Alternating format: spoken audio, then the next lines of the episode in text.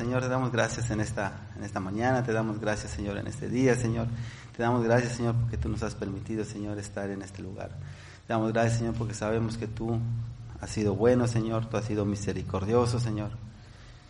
Y de alguna manera, Señor, siempre tú nos has cuidado y nos has guardado, Señor. Permite que nuestros corazones siempre estén preparados a escuchar tu, palabra, Señor, conocer tu voluntad, Señor, y que nosotros nos podamos afianzar, Señor, en ella, Padre, y que nuestra confianza, Señor, esté puesta, Señor, en tu propósito, voluntad, en tu amor, Señor, en lo que tú has hecho, Padre. Y que no haya temor alguno, Señor, en nosotros que hemos conocido tu palabra. Así que en esta, ese día te bendecimos y te alabamos, Señor, en el nombre de Cristo Jesús. Amén. Yo creo que uno de los aspectos que nosotros tenemos que tener bien claro como cristianos es que a raíz de que nosotros hemos llegado a la casa de Dios y, no importa el tiempo que haya eh, transcurrido, eh, nosotros tenemos, eh, tendríamos que estar conociendo hoy por hoy lo que es la voluntad de Dios. ¿Qué es la voluntad de Dios? Eso nos tiene que llevar a que nosotros podamos entender qué es lo que está pasando. Em, yo creo que específicamente nosotros como, como mexicanos nos hemos estado dando cuenta y como, y como humanidad nos hemos dado cuenta como, como la sociedad, como la humanidad, hay muchísimas cosas que, que nos han movido el piso. Yo me acuerdo que en una ocasión estaba yo escuchando una, una prédica del pastor Joaquín, una de, de los varones, y me acuerdo que él estaba platicando y él estaba comentando acerca de, que en una vez en la iglesia donde él se estaba congregando le preguntaban o hicieron un, llamado a ver quién quería ir a, ser el, ministro de los velorios. Y que fue, él, él, sintió de parte de Dios alzar su mano y la alzó. Y, dice, y él comentaba que él cree y siente que muchas veces en un velorio es donde más una persona puede estar más receptible a la palabra de Dios, ¿no? Tal vez por el momento, por lo que está pasando en el corazón. Entonces dice que, que él en su corazón siempre ha tratado de, de que cada momento, y nosotros eso lo sabemos, ¿no? En sus prédicas se lo ha comentado mucho, siempre ha tratado de, de cada momento poder exaltar el nombre de Dios y estar compartiendo y predicando la palabra de Dios. Que en teoría sería algo que cada cristiano tendría que tener en su corazón a nosotros conocer cuál es la voluntad de Dios, qué es lo que realmente Dios quiere y lo que ha pasado en nuestras vidas. Eso creo que nos tiene que siempre animar y a, motivar a que nosotros podamos compartir y lo que nosotros estemos viviendo hoy, hoy, hoy por hoy como cristianos sea lo que nosotros tengamos que estar enseñando, ¿no? Durante las semanas anteriores hemos, hemos estado escuchando cómo se está haciendo énfasis, énfasis en el testimonio, acerca de que nosotros tenemos que empezar a testificar de lo que ha pasado en nuestra vida, no simplemente hablar de lo que ha pasado en la vida de nuestros pastores, de nuestros hermanos como iglesia, sino que lo que realmente está pasando en nuestras vidas. Entonces yo creo que eh, cuando nosotros empezamos a conocer la voluntad de Dios, eso es lo que tiene que hacer diferencia en nuestra vida como cristianos y diferencia en el mundo entero.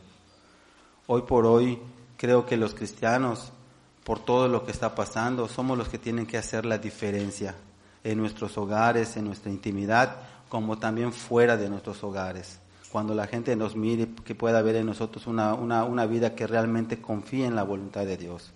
Es verdad que, eh, por ejemplo, les estaba compartiendo que la semana pasada iba yo a compartir acerca de la igualdad de género por lo que estaba pasando, porque en verdad es muy triste ver cómo la sociedad se está peleando eh, entre ella misma por situaciones que muchas veces ni siquiera ellos mismos entienden, tanto la mujer como el hombre. Y muchas veces nosotros ahora, hoy por hoy, estamos tan desesperados por lo que está pasando en cuanto a la salud, que tampoco podemos entender hasta dónde va, hasta qué punto podemos llegar. Estoy hablando como humanidad. Cuando como cristianos, conociendo la voluntad de Dios, tendría que ser diferente el ver, el, el cómo ver las cosas que está pasando qué es lo que está pasando, por qué está pasando y hasta dónde nosotros podemos llegar o hasta dónde la humanidad va a llegar y hasta dónde quiere Dios que nosotros lleguemos. Estaba yo leyendo las escrituras y encontré que la voluntad de Dios se puede dividir en tres aspectos. Uno, a lo que se le puede llamar la voluntad de Dios, que es cuando nosotros conocemos la ley, cuando leemos la Biblia, vemos los, mandamientos. Entonces ahí cuando nosotros empezamos a, a, a leer y entender, Y aunque nos demos cuenta que nuestras propias fuerzas no vamos a cumplir lo que Dios quiere, pero de alguna manera nosotros ya sabemos qué es lo que Dios quiere. Eso se le puede llamar la voluntad de Dios. Otra, lo que viene siendo la perfecta voluntad de Dios, a donde Dios nos quiere llevar al final de la jornada, que es a que cada uno de nosotros sea salvo, tanto como cristianos como gente que aún no es cristiana, o sea, que la humanidad en su, en su totalidad pueda llegar a ser salvos. Y aunque la Biblia dice que muchos son los escogidos, muchos son los llamados y pocos los escogidos, en el corazón del Señor está que cada uno de nosotros, como, como, como creación de Dios, como personas, realmente pueda ser salvo. Entonces nosotros como cristianos tenemos una responsabilidad que no sé si hasta el día de hoy lo hemos entendido, pero hay una responsabilidad que está sobre nuestros lomos que no para cualquiera. Hace unos años atrás, a mí me gustaba, ahorita no soy mucho de ver películas, pero eh, años atrás me gustaba mucho, me gustaba mucho verlas de guerra.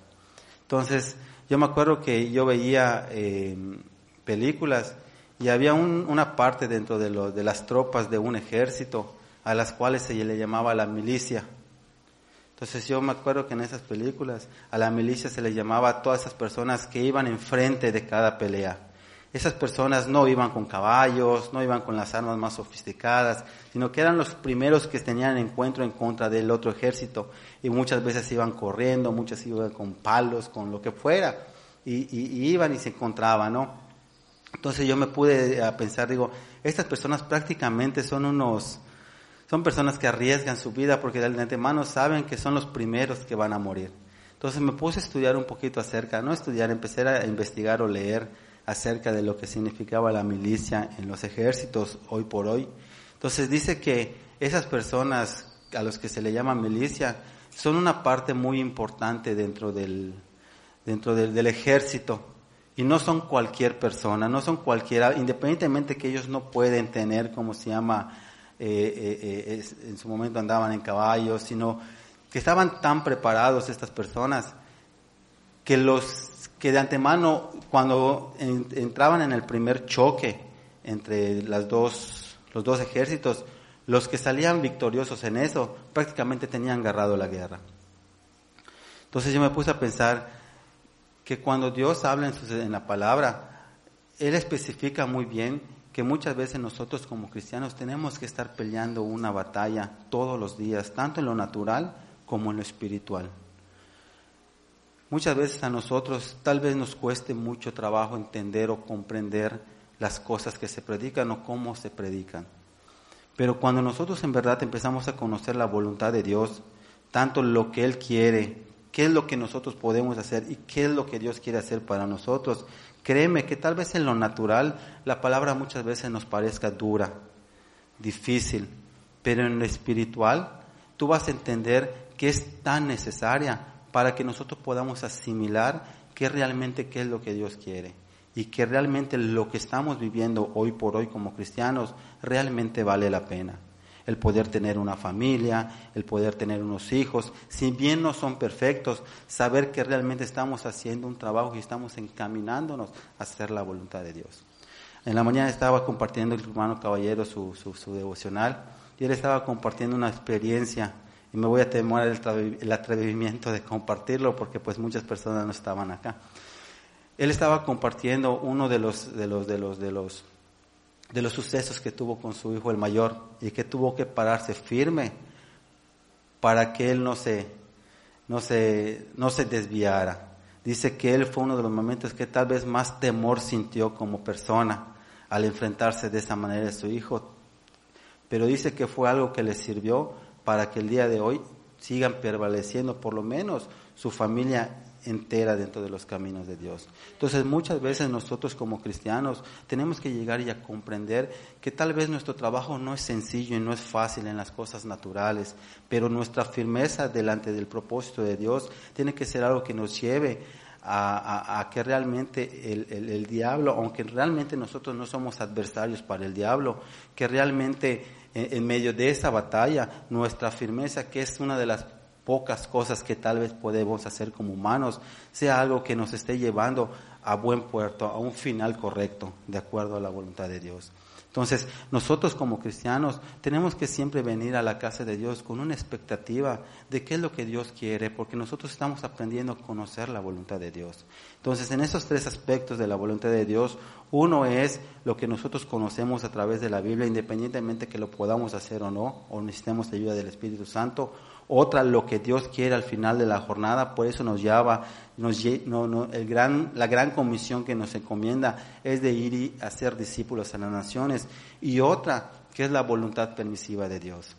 Que es la voluntad permisiva de Dios, ¿a qué se refiere? A que de alguna manera Dios no quiere que pase, pero lo permite, que muchas veces son las consecuencias de nuestra rebeldía y de nuestro pecado. Porque hoy por hoy lo que realmente estamos viviendo como sociedad, entre lo que están peleando los, hombres y las mujeres, lo que estamos viendo con las pestes o las enfermedades que nos están, con, nos están, nos están sobreviniendo a nivel mundial, lógicamente que son las consecuencias de que nosotros nos hemos apartado de Dios, que no conocemos en general como humanidad, nosotros no conocemos la voluntad de Dios. Si nosotros nos vamos al libro de Oseas,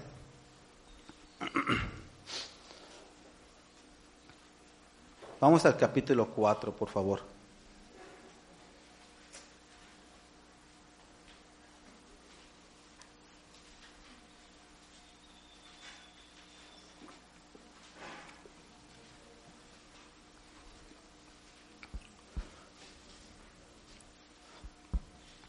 Desde el versículo 1 dice, Oíd palabra del Señor, hijos de Israel porque el Señor contiende contra quién? Contra los moradores de la tierra. Porque no hay verdad. ¿Estamos allá? Oseas 4, desde el, desde el versículo 1, vamos a comenzar. Oíd palabra del Señor, oh hijos de Israel, porque el Señor contiende con los moradores de la tierra.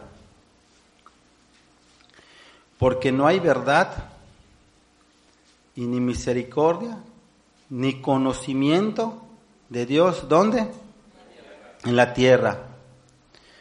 Perjurar, mentir, matar, hurtar, adulterar, prevalecen. Y homicidio tras homicidio se suceden, por lo cual se enlutará la tierra y se extenuará todo morador de ella. ¿Qué significa extenuará? Lo busqué en el diccionario rápidamente y dice que se acaba, que se debilita. Entonces prácticamente está diciendo, por lo cual se enlutará la tierra y se debilitará, debilitará o se acabará todo morador de ella, con las bestias del campo y las aves del, del cielo y aún los peces del mar morirán. Cierta, ciertamente hombre no contiende ni reprenda a hombre, porque tu pueblo es como los que resisten. ¿Al quién? Al sacerdote. Caerás por tanto en el día y caeré también contigo el profeta de noche y aún tu madre destruiré. Y enfatizamos en el versículo 16, mi pueblo fue destruido, ¿por qué? Porque le faltó conocimiento. En este aspecto te voy a decir, dice las escrituras y lo dice textualmente, que es un remanente, solo es un remanente el cual tiene el conocimiento de la voluntad de Dios. Dice las escrituras textualmente que el fin de los tiempos está cerca, pero también dice que cuando el fin llegue es porque en ningún lugar, ni en el más pequeño rincón del mundo, se habrá o sea, no habrá ningún lugar donde no se haya predicado la palabra de Dios. ¿Qué quiere decir? Y también hay otro texto bíblico donde habla que dice que la mies es mucha y los obreros son pocos. Entonces, cuando nosotros citamos estos textos, yo creo que tenemos que llegar al entendimiento de esa gran responsabilidad que nosotros tenemos como cristianos de tener el conocimiento de la voluntad de Dios. ¿A qué me refiero? que en el porcentaje de la creación de la humanidad, como cristianos tal vez seamos la minoría, pero en gran manera. Y dentro de los cristianos, los que realmente se ponen en serio y tienen un celo por la casa de Dios, tal vez la minoría sea muchísimo más pequeña. Hoy por hoy, y no me van a dejar mentir, como cristianos muchas veces, y hablo en cristianos en general, la mayoría da hasta risa, tal vez hasta vergüenza con la actitud que muchas veces nosotros tomamos como cristianos siendo personas religiosas, desajenadas a la voluntad de Dios, pensando simplemente en nosotros mismos, buscando simplemente nuestro propio bienestar o nuestros propios beneficios. Entonces, aún como cristianos, nosotros estamos, eh, más bien nosotros parecemos aún peores que la gente que no conoce por las propias actitudes que tenemos. No por la verborrea cristiana o por lo poco o mucho que podamos saber en la Biblia, sino por lo poco que nosotros estamos viviendo como cristianos. Pero vamos a quitar esa parte, vamos a saber que nosotros, Dios día con día nos va dando el conocimiento y que a raíz de lo que nosotros estamos viviendo, nuestra vida es diferente y empezamos a tener carga y, por las cosas de Dios y un celo hacia las cosas de Dios. Entonces nuestra responsabilidad como cristianos, ¿cuál tendría que ser? De lo que nosotros hemos recibido por gracia, nosotros tenemos que darlo con gracia, ya sea con la, la predicación de la palabra o con el testimonio que nosotros estamos cuidando día con día. ¿Dónde? En nuestra casa, en nuestro hogar, con nuestros hijos y fuera de la casa. Mira, durante esta semana, de igual forma, nos han estado compartiendo y nos han estado enfatizando mucho a que muchas veces nosotros como padres, no muchas veces, en, real, en realidad nosotros como padres tenemos un gran peso sobre la responsabilidad que tenemos con nuestros hijos de lo que les enseñamos, de lo que los instruimos en la oración, en el ayuno. Si nosotros nos hacemos una inspección individualmente como cristianos, te voy a asegurar que no estamos haciendo ni el 5% bien para agradar a Dios. Y nosotros tal vez tenemos bastante conocimiento. Ahora, no es que estoy diciendo, usted debe entender que nosotros como pastores o como predicadores somos perfectos, sino que realmente cada uno de nosotros como cristianos, seamos pastores o no seamos pastores, tengamos un poco de tiempo, tengamos mucho tiempo, nosotros tenemos que entender cuál es la responsabilidad nuestra como cristianos, que tal vez no es sencilla, pero de alguna manera Dios nos ha equipado día con día para que nosotros podamos cumplir perfectamente la voluntad de Dios no en nuestras fuerzas, sino a través del Espíritu Santo. Porque de que Dios, porque, porque si Dios se ha revelado a nuestras vidas y hoy nosotros podamos estar aquí sentados, no ha sido por nuestro propio intelecto natural, porque aún nuestro intelecto o nuestros deseos carnales siempre nos piden lo más cómodo, estar un domingo en la casa, acostados comiendo una torta de cochinita, levantarnos tarde, pero simplemente hoy nosotros, ¿por qué nos levantamos temprano? Porque queremos escuchar la voluntad de Dios. Sabemos que lo que ha pasado en nuestra vida a raíz de conocer la voluntad de Dios nos ha hecho diferentes. Hoy, con todo lo de la enfermedad del, coronavirus, tenemos una expectativa, completamente diferente. No quiere decir que nosotros no podamos tomar las medidas que se necesitan, tener los cuidados, pero simplemente nuestra confianza en, quién tiene que estar puesta, en Dios. Aún nosotros como mujeres y como hombres, lejos de estar peleando entre que yo necesito los más derechos, tenemos que llegar a entender que si Pablo bien dijo, sería mejor que el hombre estuviera solo para que tenga una buena relación con Dios, también tenemos que exaltar que Dios mismo dijo que el, que el hombre no, no es bueno que estuviera solo. Entonces la verdadera igualdad no es en los derechos que uno tenga como persona, sino en el complemento que tenemos los unos con los otros como hombre y como mujer. ¿Sí me expliqué? Entonces, lógicamente, si nosotros empezamos a pelear individualmente, ¿a dónde vamos a llegar? ¿Reino dividido? Simplemente no va a prevalecer. Entonces nosotros que tenemos ese conocimiento, que conocemos las escrituras, lo que dice la ley, tanto en el Antiguo como en el Nuevo Testamento, tenemos que entender a dónde Dios nos quiere llevar con todo eso. Si bien, y repito nuevamente, si bien nosotros podemos entender que no lo vamos a hacer nuestras fuerzas, también tenemos que entender que si nosotros nos humillamos y buscamos de Dios, Dios va a derramar de su Espíritu Santo para que Él lo pueda hacer en nosotros. Pero cuando el Espíritu Santo mora en nosotros, la voluntad de Dios es que nosotros llevemos al conocimiento a todas esas personas que no tienen ese conocimiento, que nosotros podamos predicarles, enseñarles, instruirles con nuestra palabra, con nuestro testimonio, con nuestra familia. Y si bien puede estar pasando cosas que aún Dios no quiere que pasen en su corazón, tenemos que entender que son las consecuencias por apartarse de Dios. ¿Sí me explico? Porque de alguna manera, acuérdense, textualmente y en la, en la Biblia cuenta, y hay muchas anécdotas, cuando el pueblo de Israel quería salir o Dios los estaba liberando. ¿Había oposición? Había oposición porque el rey de Egipto, ¿qué hacía? No voy a salir. Al final, ¿qué, tuvo, ¿qué es lo que tuvo que pasar? Llegar una peste destructora matar a todos los niños para que el, ¿cómo se llama? El, el, rey dijera, ¿sabes qué? Pues vaya. Pero Dios que le dijo a sus, al pueblo de Israel, ustedes lo único que van a hacer en los dinteles de su casa van a marcar para cuando venga el ángel de la muerte, no toque a ninguno de su casa. Entonces nosotros como cristianos, esa tiene que ser la diferencia. Es verdad que tal vez pueda haber preocupación en la salud de alguna manera, pero siempre nuestra confianza en quién tiene que ser puesta.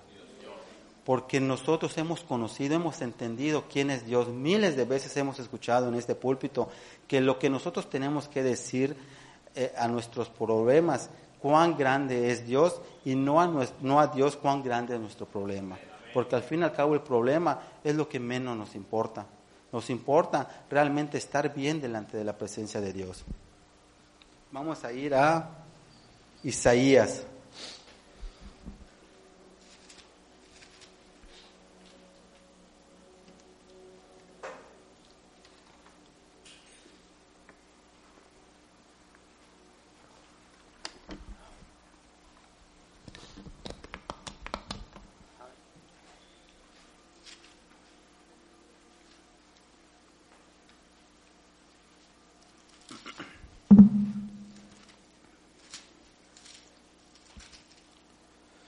Isaías 24.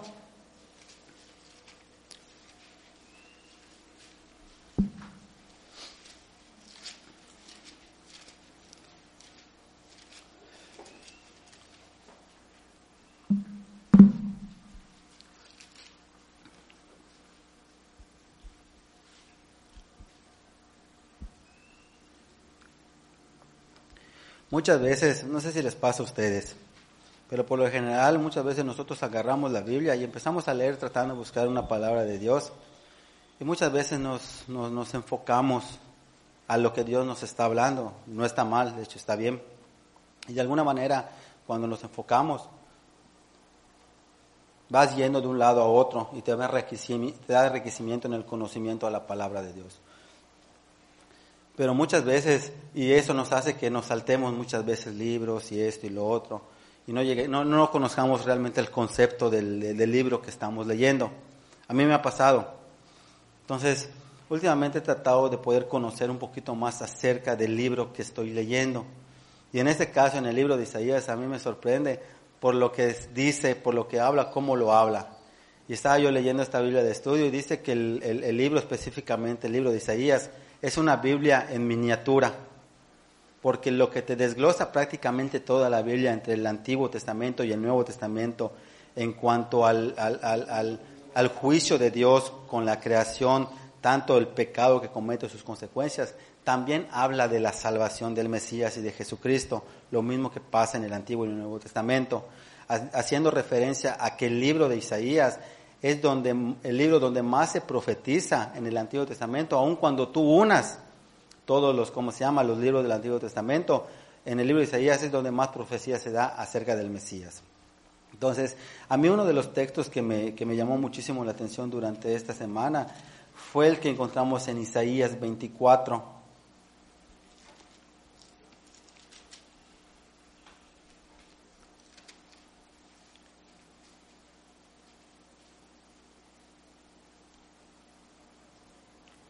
Dice, el 24, versículo 1. He aquí el Señor vacía la tierra y la desnuda, y, trastorna su faz, y hace esparcir a sus moradores. Y sucederá así como al pueblo, también al sacerdote, como al siervo, así a su amo como a la criada, a su ama como al que compra, al que vende como al que presta, al que toma prestado como al que da, como al que da al logro, así al que lo recibe. La tierra será enteramente vaciada y completamente saqueada, porque Jehová ha pronunciado esta palabra. Se destruyó, cayó la tierra, enfermó, cayó el mundo, enfermaron los altos pueblos de la tierra y la tierra se contaminó bajo qué? Bajo sus moradores, porque traspasaron las leyes y falsearon el derecho, quebrantando el pacto sepieterno. Por esta causa la, la maldición consumió la tierra y sus moradores fueron asolados. Por esta causa fueron consumidos y fueron consumidos los habitantes de la tierra y disminuyeron los hombres. Se perdió el vino, enfermó la vid, gimieron todos los que eran alegres de corazón, cesó el regocijo de los panderos, se acabó el estruendo de los que se alegran, cesó, se, se, perdón, cesó la alegría del arpa, no beberán vino, no cantarán, la sidra les será amarga, las que la bebieren, quebrantada está la ciudad por la vanidad, toda esa casa se ha cerrado para que no entre nadie. Hay clamores por falta de vino en las calles, todo gozo se oscureció, se desterró la alegría de la tierra, la ciudad quedó desolada, con ruinas, fue derribada la, puerta, porque así será en medio de la tierra, en medio de los pueblos, como olivo sacudido, como rebusco después de la vendima. Entonces, mira, a mí me llama muchísimo la atención y yo muchas veces tal vez se lo he compartido o he platicado con algunas personas y les he comentado, muchas veces nosotros como cristianos y no sé si a ustedes les pasa, que muchas veces nos enoja, nos molesta las actitudes de las demás personas. O muchas veces tal vez, eh, tal vez decimos, ¿cómo es que no entienden que no hay nada mejor que estar bajo los, la voluntad de Dios? Y eso tal vez nos enoja por nuestros familiares, por nuestros amigos, por amigos en el trabajo. Muchas veces en la propia boca de ellos te dicen, oye, mira qué tremenda es tu vida, tus hijos, esto y lo otro. Y tú le dices, mira, porque es porque hemos conocido a Dios, Dios nos ha cambiado nuestra mentalidad, nos ha cambiado nuestro corazón. Y de alguna manera ellos te dicen, está bien, qué bueno. Si bien no te hacen el feo, pero te das cuenta que por más que tú los invites a buscar de Dios, ni siquiera a venir a la iglesia, sino a buscar de Dios donde a ellos se les pegue su regalada gana, ves que nada más no dan y siguen viviendo en una vida completamente corrompida, donde ves que sus frutos son completamente malos por las consecuencias que están pagando, y tú muchas veces dices, ¿cómo no pueden entender y cómo no pueden comprender? Esto muchas veces te puede enojar, te puede frustrar, pero créeme que cuando tú realmente empiezas a entender y comprender la voluntad de Dios, si bien no vas a estar de su lado de ellos, vas a poder entender que muchas veces la gente les puedes llamarlos, puedes invitarlos, puedes eh, eh, eh, invitar cien veces, pero hasta que no pasen algo en su vida, no van a clamar a Dios, que realmente los duela, como tal vez pasó contigo y conmigo. Entonces, hoy por hoy, tú ves que como sociedad, como país, como mundo, estamos cada vez peor en todos los aspectos. Cómo la gente hoy por hoy, a pesar de que estén pasando situaciones difíciles y duras, el último lugar que acuden, ¿dónde es? En la iglesia, en buscar de Dios. Mira, como cristianos, como cristianos, nosotros ya tenemos que entender el por qué pasan las cosas. Tenemos porque ya tenemos que entender que si bien Dios no no le gustaría que pasen esas necesidades, muchas veces tiene que permitirlas para que en el momento más duro ellos puedan entender y comprender que fuera de Dios no hay nada. Me da muchísima tristeza como muchas veces ver la forma tan tan ofensiva que se expresan ahora por los cristianos. Y no le voy a echar la culpa a los cristianos que son fariseos, los religiosos, sino muchas veces a la propia humanidad que ya no tiene ni siquiera respeto por Dios y por sus allegados. Yo me acuerdo, no era yo cristiano, pero yo me acuerdo que muchas veces me tenían tan inculcado el respeto hacia las cosas de Dios, independientemente que mi conocimiento era vano, que muchas veces yo me procuraba ni siquiera proferir alguna ofensa o, hablar a mal hablar del conocimiento de las creencias que yo tenía en su momento. Me acuerdo que muchas veces nosotros, yo era, mi mamá, si no es, mi familia, si bien no es guadalupana al 100%, me acuerdo que hacían sus, sus, ¿cómo se llama? Sus, sus novenas y se pintó una, una, una virgen en la puerta de mi casa, hacían novenas. De alguna manera yo trataba de respetar, si bien no participaba porque yo era un mucoso, eh, tampoco, como se llama, trataba de faltar respeto, ¿no? Y cuando pasábamos por allá, respetuosamente. Entonces me acuerdo cuando empecé a crecer, muchísimo más me empecé a alejar, de todo ese tipo de situaciones. Pero me acuerdo que había un, grupo que yo escuchaba que insultaban un montón. Y específicamente había una canción que empezaban a, decir en cosas en contra de, una tal Lupita. Y, yo decía, ay, ¿cómo pueden decir eso? No? Si se llama la Virgen. Entonces, pero ahorita me doy cuenta que cómo la generación está tan mala, que ya no le importan, y no estoy hablando ni siquiera de, la Virgen de, María ni nada por el estilo, sino muchas veces el respeto que ya no tenemos a Dios mismo. Cuando muchas veces autonombramos a Dios a cualquier mequetrefe, como se llama, que vemos en la televisión, ¿no? Le ponemos Dios con D, 1, 0 y una S. Cuando realmente Dios para nosotros tiene que ser lo máximo que nosotros podamos respetar porque fue Él quien nos ha creado, nos ha dado nuestra vida y realmente el que Él nos lleva a que nosotros podamos tener un entendimiento claro de lo que es la voluntad de Dios. Que si bien nosotros podemos estar pasando situaciones difíciles, podemos estar pasando situaciones adversas, poner nuestra confianza en Él vale muchísimo más que cualquier otra cosa en el mundo. No sé si me estoy explicando. Entonces, cuando nosotros leemos estos textos y te das cuenta de lo que realmente nosotros estamos pasando, nosotros no podemos terminar echándole la culpa a Dios o sí. Todo lo que nosotros pasamos hoy por hoy como humanidad es consecuencia de nuestra lejanía que tenemos hacia Dios. Porque hoy podemos estar peleando lo que querramos, pero si nosotros no nos acercamos a Dios, créeme que nunca vamos a entender hacia dónde estamos yendo. El pueblo sin conocimiento va a perecer. Entonces nosotros podemos estar peleando por lo que se nos pegue la regalada gana. Pero si nosotros no tenemos el conocimiento o la visión a dónde nos quiere Dios llevar, créeme que todo lo que hagamos va a ser en vano. Y te estoy diciendo que hay personas que pueden tener metas, las pueden cumplir, pero cuando llegan dentro de su corazón va a haber un vacío que no le va a llenar nada. ¿Por qué? Porque lo único que nos puede llenar a nosotros como creación de Dios es conocer la voluntad de Dios, la llenura del Espíritu Santo.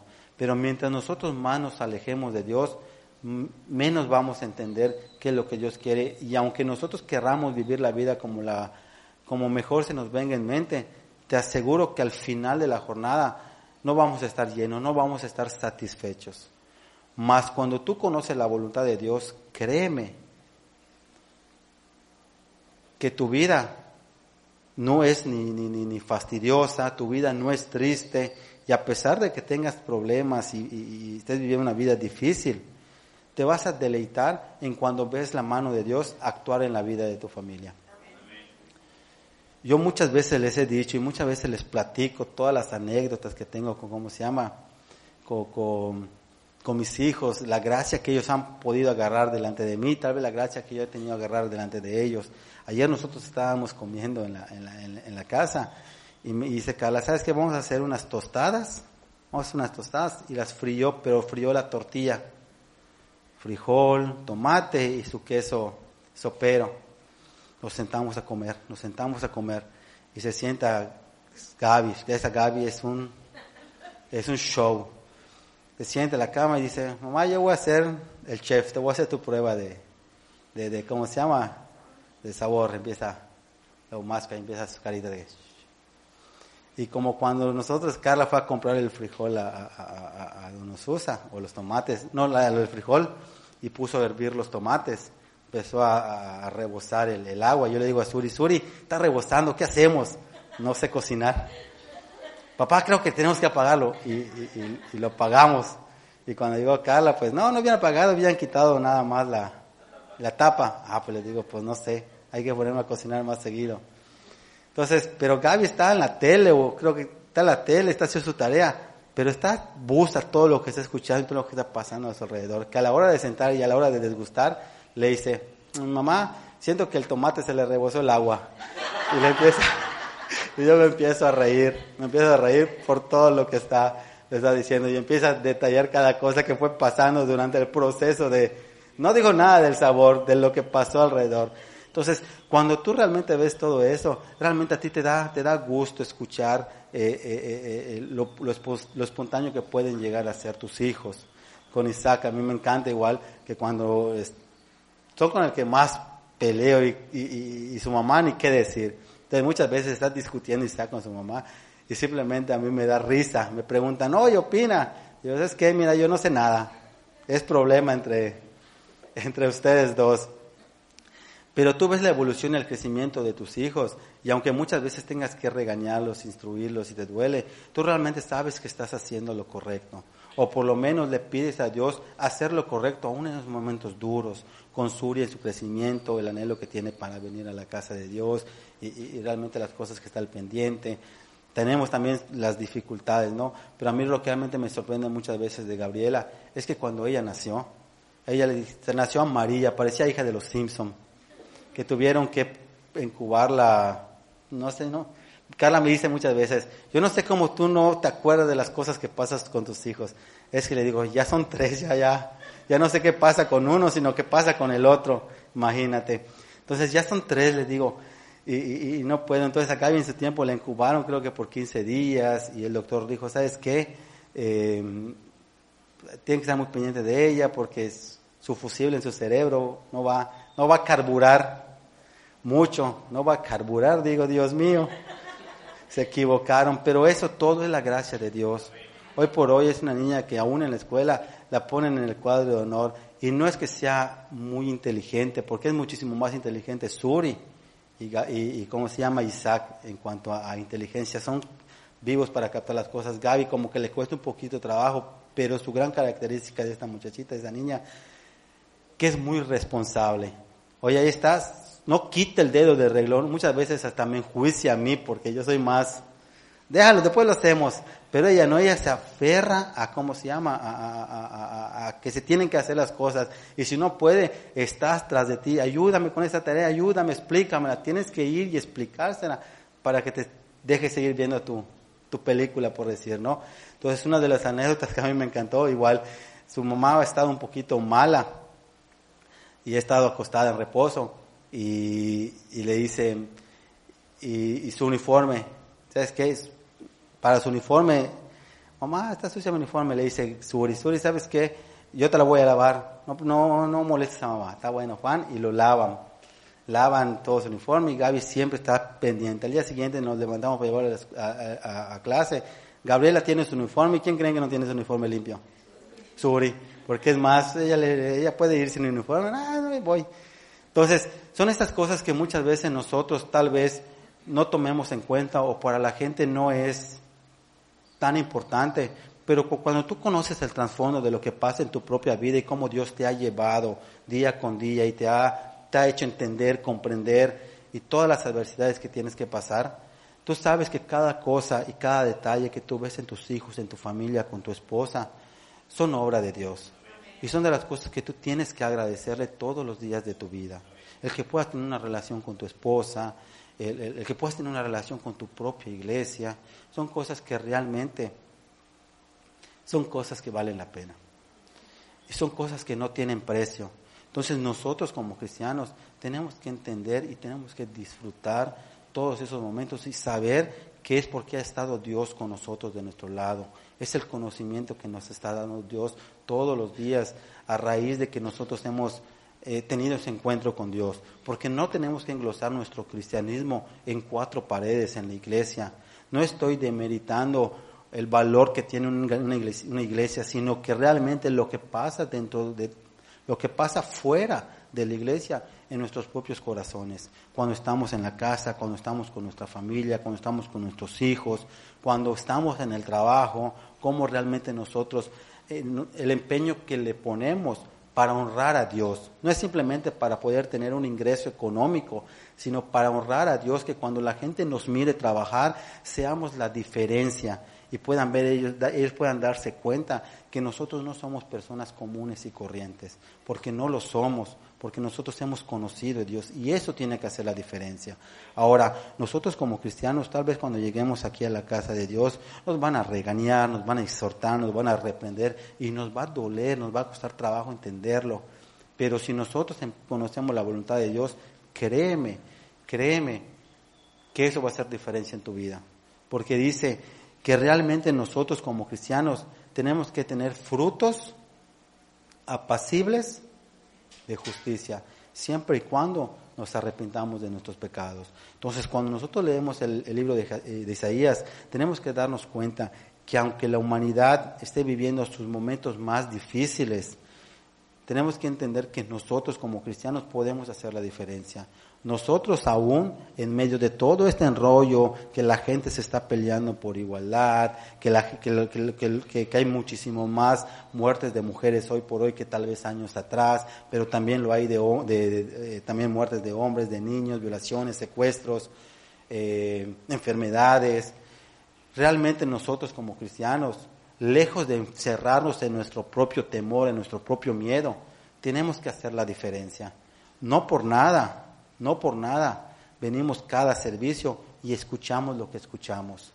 Claramente las predicaciones pasadas, el pastor Edwin nos enfatizó en que en el ayuno y en la oración. Y no es que nosotros, y tampoco voy a demilitar los que vienen a la oración los jueves, se levanta temprano, mira, es de un gran valor. Pero realmente nuestra oración, nuestro ayuno, tiene, tiene que ser algo que tengamos habitualmente como cristianos. Porque una de las, fíjate, hay una anécdota en las escrituras y en la Biblia que no le iba a citar, pero sin embargo dice, me encanta porque dice que hay un momento en que hay un tipo que está endemoniado y hay otra persona que va a tratar de, de echarle fuera a los demonios y que empieza a orar por él, que empieza a interceder por él.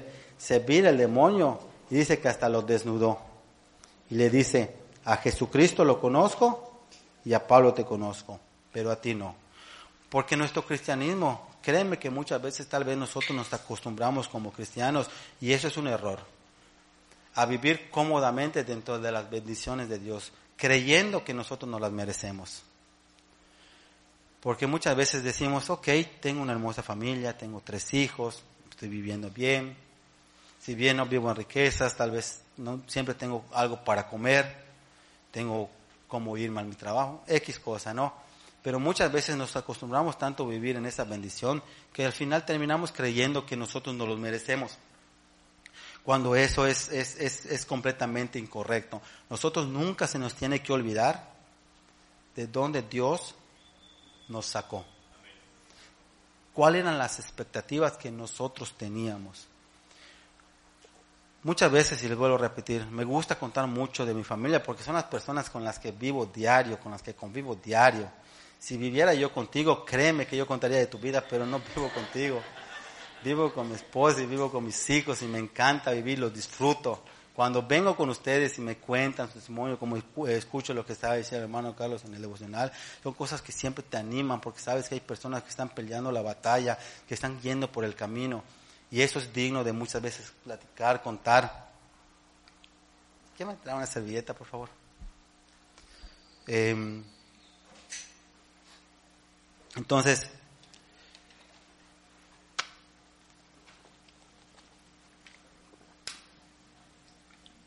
entonces son cosas que, que nosotros tenemos que siempre valorar Gracias.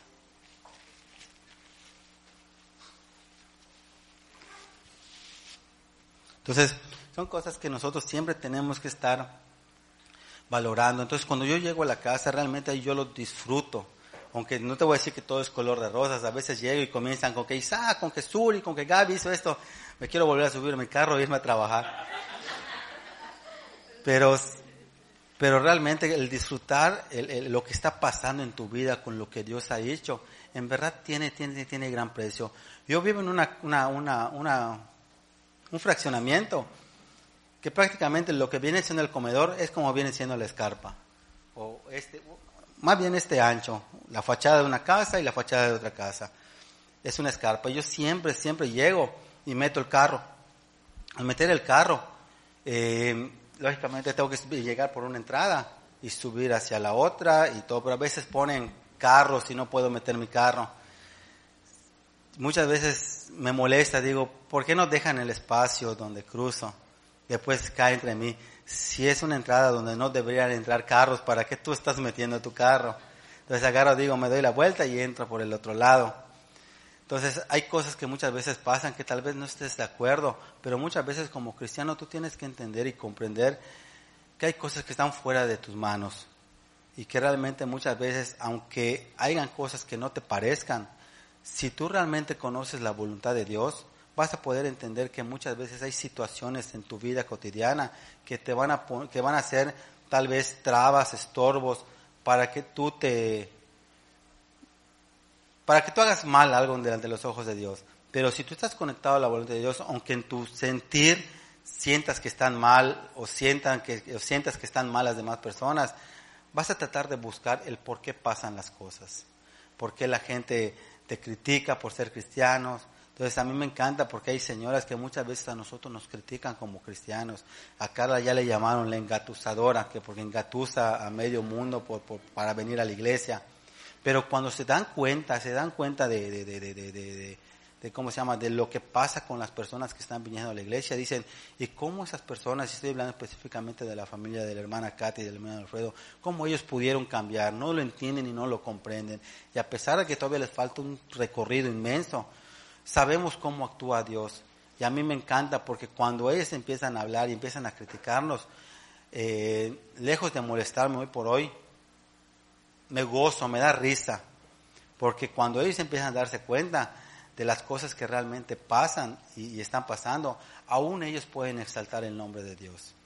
Entonces, ¿por qué? Porque ellos se dan cuenta, oye, mira, por mucho tiempo ellos han intentado como religiosos hacer las cosas bien y hasta la fecha no han podido. Esta familia que estuvo su matrimonio roto en dos patadas se pudo restaurar. ¿A consecuencia de qué? De ir, que nos llamen hasta hermanos separados, eso al final al cabo ya ni siquiera tiene que importarnos, que nos hablen como se les pegue su regalada gana, pero que nuestros frutos y lo que estamos haciendo realmente estén impactando.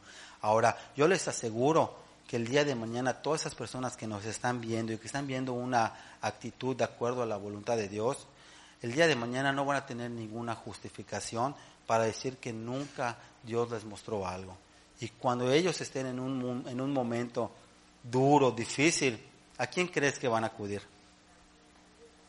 No, o sea, lógicamente a Dios, pero al que criticaron, que es a ti y a mí, los van a buscar de alguna manera. ¿Por qué en tu vida da solución? La vez pasada estaba yo caminando y, se me, tocó, como se llama, un, amigo. Oye, ven acá, me dice, todo borracho.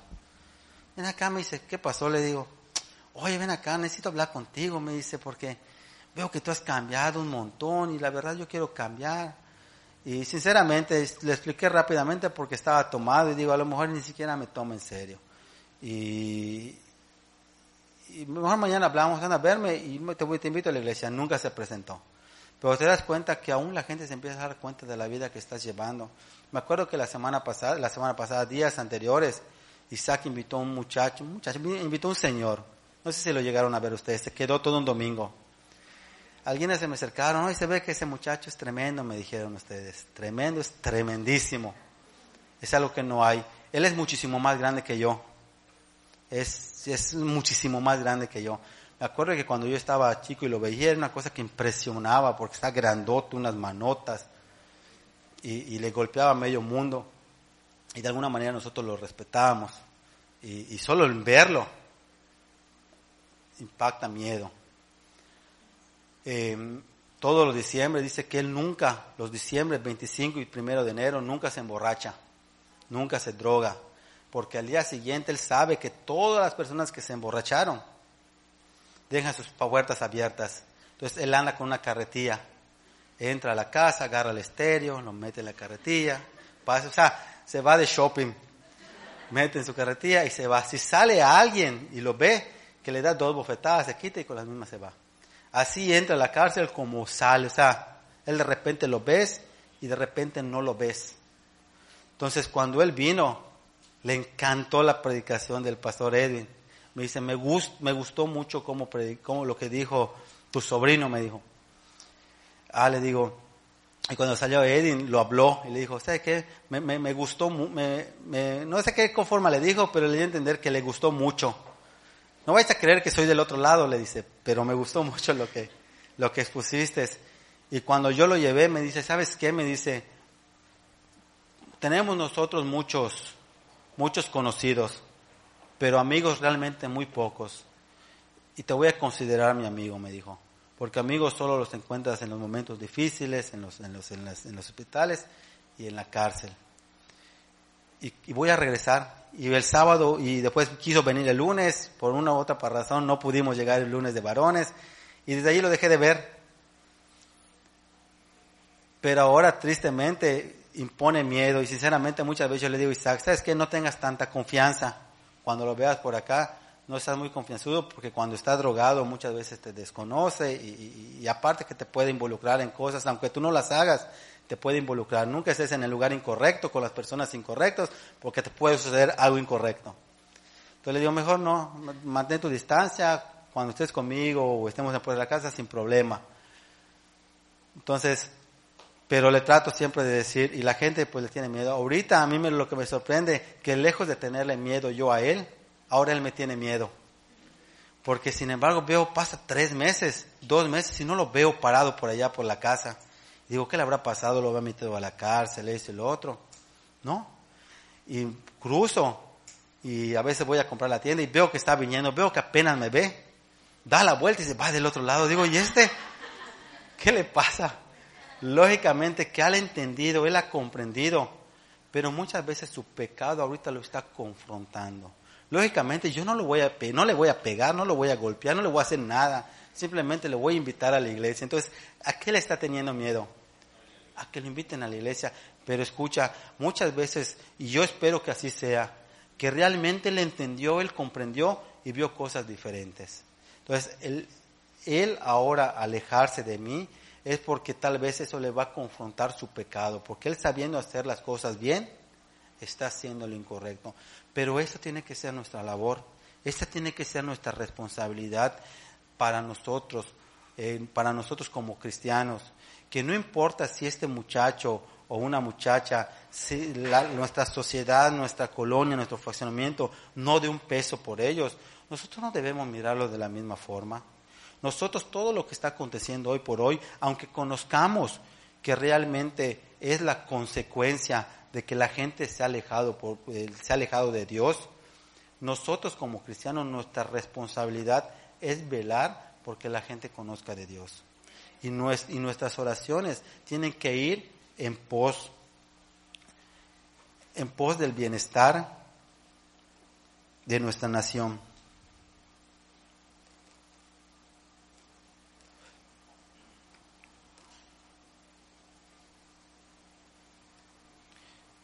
Vamos a segunda de Crónicas.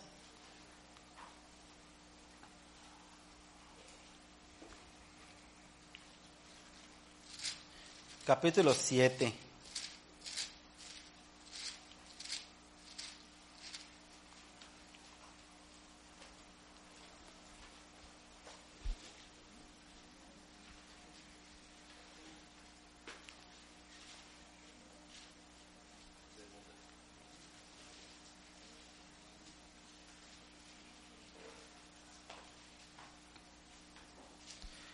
Versículo 14, capítulo 7, versículo 14 dice, si se humillare mi pueblo, sobre el cual mi nombre es invocado.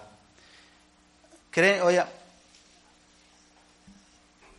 ¿A quién crees que esté dirigido este versículo? Sinceramente, yo creo que está dirigido específicamente y especialmente a nosotros como cristianos. Porque dice, si se humillara mi pueblo, ¿qué pueblo? Sobre el cual mi nombre es invocado. ¿Quién es el que invoca el nombre de, el nombre de Dios? Nosotros como cristianos.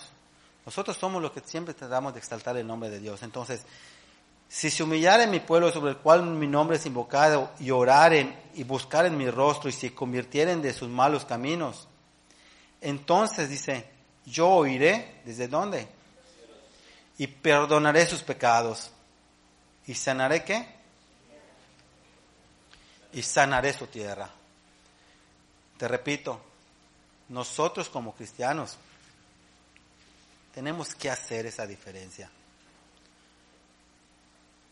El llegar a la casa de Dios no tiene que ser simplemente por cumplir algo que estamos acostumbrados a hacer cotidianamente.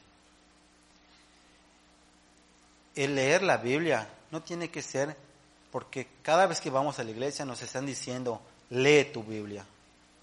El orar no sea simplemente porque nos digan en la iglesia, tienen que ser hombres o mujeres de oración.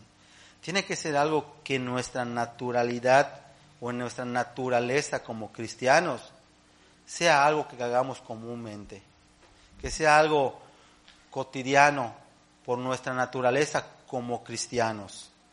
Lógicamente nuestra naturaleza humana no lo va a hacer, no lo quiere hacer, pero como cristianos tenemos que entender que eso es lo que nos está sustentando como personas. Que nos, mira, que tengamos un poquito de, de, de, de, que saquemos ese poquito de tiempo. Cuando una persona dice, es que no he tenido tiempo para orar, no he tenido tiempo para, para leer, créeme que no se lo creo. Porque sacamos tiempo para cualquier otra cosa. Sacamos tiempo para cualquier otra cosa. Para ver videos en internet, para estar en redes sociales. Mi mamá tiene muchísimos años, tiene 64 años, no, tiene más. Como 68, 70 ya casi brincando. No, no digan que se los dije. bueno, ella siempre daba con su cacahuatito. No sabe usar un celular normal. Y siempre, no, yo con mi cacahuatito, no sé usar. Y siempre se quejaba de mi hermana, de mi sobrina, que siempre que están sentados en la, cocina, están con su celular, están, y yo no tengo con nadie con quien platicar, dice. Se meten en su celular y estoy en las mismas. Hace unos meses atrás, dos, tres meses, se le romp, se compró un celular mi sobrina y le está sobrando uno y le dijeron, te lo voy a dar, te lo voy a enseñar a usar. Perfecto, se lo dieron. Tiene, tiene le crearon su WhatsApp. Y empezó a mandar WhatsApp. No sabe leer y no sabe escribir, puro audio. En YouTube, ve tú a saber cómo busca sus películas, le encantan las películas, pero está en YouTube. Ah, y dice, ahora verán lo que ustedes me hacían, ahora no me pregunten qué hay para comer, no me pregunten si la ropa está limpia. Y efectivamente, tú la ves ahorita y está en su celular hago así el domingo, pues, no sé si es domingo o hace tres domingos, hago así, veo mi, face, una solicitud de idioma. ¿Y eso? Y a los media hora, porque no estaba, ni aquí ella, porque ella o está en el pueblo, o está en Chetumal, o está en Cancún. Me habla mi hermana, oye, me dice, ¿tú le creaste su face a mamá? No, le digo, ¿por qué me mandó solicitud? Es lo que estoy viendo y la acepté. Hoy por hoy veo que mandó solicitud a, la iglesia, le mandó solicitud a doña Lucy, en que le revisé su, su face y me dice a veces, oye, estuve viendo la, la, la, la, prédica, entre miles de otras cosas que, que, que, que, ve, ¿no? Y me empieza a preguntar, ¿y esa foto y eso? Porque ya está medio indagando. Pero escucha cómo realmente muchas veces en nuestro corazón. Es verdad que sí ve, pues, mete las cosas de la iglesia y todo, pero ve más cosas de películas porque le gusta de pistolas, a veces le gusta ver operaciones y cosas. Pero muchas veces nos es más fácil, aunque no sepamos, la gente adulta, agarrar un celular con la tecnología, prenderlo en dos patadas, que muchas veces interesarnos a las cosas de Dios. Y muchas veces a nosotros como cristianos nos pasa lo mismo. Tenemos una Biblia, pero nos justificamos. Voy a descargar la Biblia digital. No está mal, pero te aseguro que cuando tú empiezas a leer tu Biblia digital, de repente te aparece un anuncio de algo que te interesa.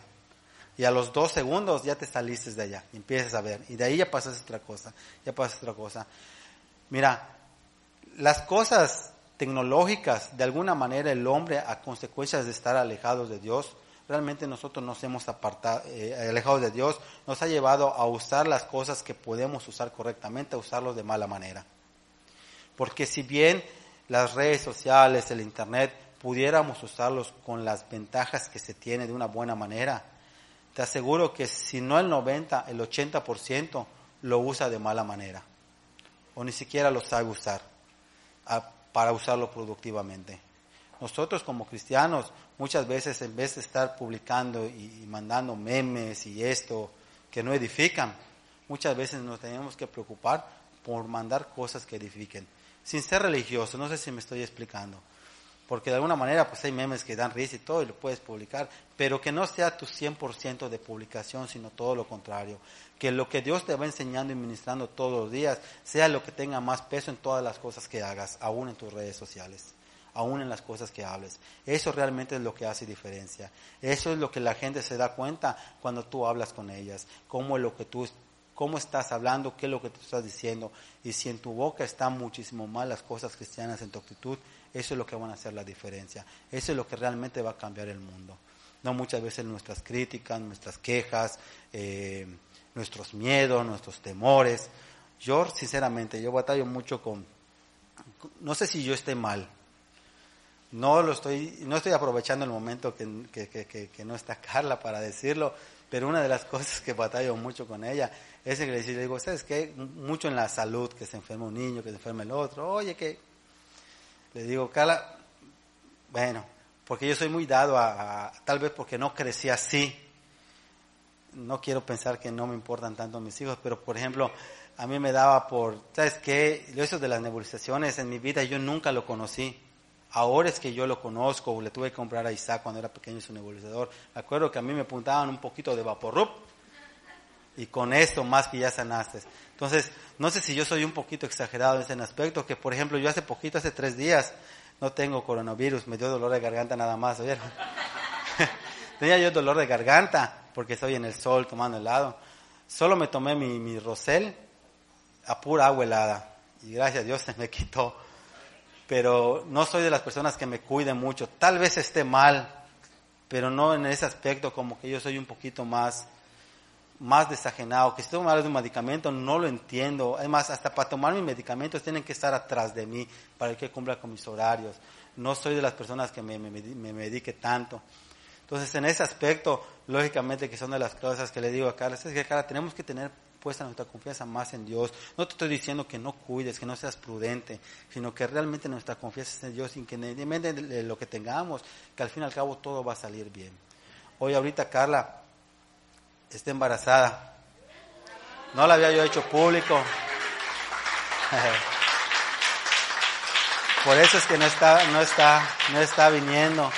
Ahí al principio le hicieron su ultrasonido y no apareció nada en la, en la, en la bolsita y pues teníamos como que el temor, y eso es a lo que me refiero, de que dices, ya estás grande, tienes 25 años, tienes 38 años, y lo que le dijeron en el, en el seguro a Carla fue que tiene 38 años, que el colesterol que se me diagnosticó son cosas que influyen muchamente, mucho en el, en el crecimiento del bebé. Entonces, al nosotros no ver la bolsita, dijimos, ¿sabes qué? Vamos a esperar para poder dar la noticia. Algunos lo sabían, tal vez todos, no lo sé, porque a veces estamos sabemos, pero como que no queremos decir nada porque no se nos ha dicho, ¿no? Pero pues ahorita ya lo hacemos de manera oficial y realmente nosotros nos gozamos y disfrutamos de momento. Es más, yo le digo a Carla, creo que es el embarazo que más estoy disfrutando. Tal vez por la un poquito más de madurez que estoy teniendo, porque ya es el cuarto de alguna manera, porque pues con los otros, porque con los otros era un poquito más, me acuerdo que con, creo que con Gabriela, de veras, estás embarazada, no te creo. En cambio, ahorita como que de veras, pues vamos a, todos los cuidados que se tengan que tener, ¿no? Porque pues lo, o sea, lo estamos disfrutando mucho. Entonces, eh, ya después ya le hicieron los ultrasonido, le dijeron que esté bien, que tenga los cuidados, se le ha rentado un poquito su colo, sus náuseas y, un chorro de cosas, ¿no? Entonces ahorita ella le, dijeron, ¿sabes qué? Estate mucho en reposo, X. Pero les digo, aún este embarazo no lo estamos viviendo con miedo. No tenemos las grandes riquezas, tener un hijo es una gran responsabilidad, tengo que trabajar tal vez al triple, pero estoy con toda la actitud para hacerlo. O sea, si tengo que trabajar al triple, lo voy a hacer porque quiero que no solo este, sino que mis hijos realmente tengan una vida digna de un cristiano. O sea, no, no riquezas, pero sí que no les falte nada y no tengo miedo de tener. Le digo a Carla, es que si vamos por el quinto, pues de una vez. No hay problema. ya no tengo problema por eso. Mientras tú no te quejes, todo va bien. Entonces, pero sí lo estamos disfrutando y créeme que una de las cosas que le estamos pidiendo a Dios, que realmente nuestra confianza esté puesta en Él. Nosotros hemos conocido 16 años, no han sido, eh, que no sean embales, ¿sí me explico? O sea, que todo el conocimiento que hemos tenido, todo lo que hemos pasado, tanto para bien o para mal, en el sentido de que han pasado cosas que han sido consecuencias nuestras, que hayan servido de aprendizaje y que en el crecimiento, en, todo este proceso que vamos a tener con este nuevo bebé como familia, sea completamente diferente. Y que sé que va a haber momentos duros. De hecho, yo estoy buscando madrinas. ¿Lo van a bautizar? No, lo vamos a bautizar. Madrinas de mantención. ¿Quién se apunta? no, no, no. Pero simplemente que realmente estemos confiados realmente en la voluntad de Dios y que eso sea que, que, que, que, tal vez yo no tenga que comer un día, pero que a ellos no le falta. ¿Así me explico? Que ese esfuerzo haya de mi parte y por lo consiguiente con mi esposa. Entonces, estamos súper animados y, y, y, sinceramente que nosotros como familia, como iglesia, nos animemos en esos tiempos que son duros. Y que tal vez el día de mañana, ahorita en Estados Unidos las iglesias están cerrando, en el sentido que no pueden congregarse nosotros no nos está pasando. Pero si eso llega a pasar, que tampoco sea algo que nosotros nos influya temor, si me explico? Nosotros podemos hacer mucho como cristianos, podemos estar orando, intercediendo. Si mi pueblo se humillara y buscara en mi rostro, yo voy a sanar su tierra. Nosotros hacemos la diferencia, aún en medio de toda esta generación que es ególatra, que es idólatra, que solo piensan en uno mismo, nosotros podemos hacer la diferencia y que se salven los que se tengan que salvar. Pero que el día de mañana que estemos delante de la presencia de Dios, Dios no nos enjuicie o nos demande que nosotros no hicimos nada, que lo que nosotros humanamente o de acuerdo al propósito de Dios podamos hacer, hagámoslo, oremos, intercedamos. Por eso, sinceramente, yo estoy confiado que aquí en México, o por lo menos en Yucatán, no vamos a tener tanto problema con lo del coronavirus. Y espero que realmente eso sea el, propósito de Dios, no solo sea mi sentir, que realmente nosotros no vamos a tener ningún problema porque va a haber un pueblo, por lo menos, que esté clamando porque todo se apacigüe. Amén. Señor, te damos gracias en, esta, en este día, te damos gracias, Señor, porque tú has sido bueno, Padre, porque tu misericordia es grande, Padre. Y realmente queremos pedirte primero que nada, Señor, perdón, Señor, por las cosas que nosotros como cristianos y como iglesia hemos hecho mal, Padre. Y también queremos pedirte perdón, Señor, como, como sociedad, Señor, como, como comunidad, Señor, como país, como mundo, Señor, en las cosas que realmente nosotros hemos fallado, Padre. Y queremos clamar, Señor, por misericordia, Padre. Por misericordia, Señor, sobre, sobre los niños, sobre, que sobre todo, Señor, dice tu palabra, Señor, que nosotros no los, deje, no, no los apartemos de ti, Señor, sino que podamos abrirles paso, Señor, para que, te, para que te conozcan, porque al fin y al cabo de ellos es el reino de los cielos, Padre pero de alguna manera también que nosotros, Señor, podamos tener consciente, Señor, que realmente la confianza, Señor, y el favor está en, ti, Señor. Y realmente hoy declaramos, Señor, y pintamos los dinteles, Señor, de, nuestras, de nuestros hogares, Señor, para que el espíritu, Señor, de, de, mortandad, la peste destructora, Señor, no tenga parte ni suerte, Señor, en nuestra vida, Señor. Y de alguna manera nosotros podamos ser el conducto, Señor, de que la gente, Señor, que pueda padecer, Señor, eh, podamos ser el conducto de que puedan llegar al conocimiento tuyo, Señor. Y eso haga la diferencia, Padre. Y si alguno de nosotros tenga que pasar por algo así, Señor, que igual podamos confiar en ti, Señor, y que salgamos, Señor, sin problema alguno, Padre.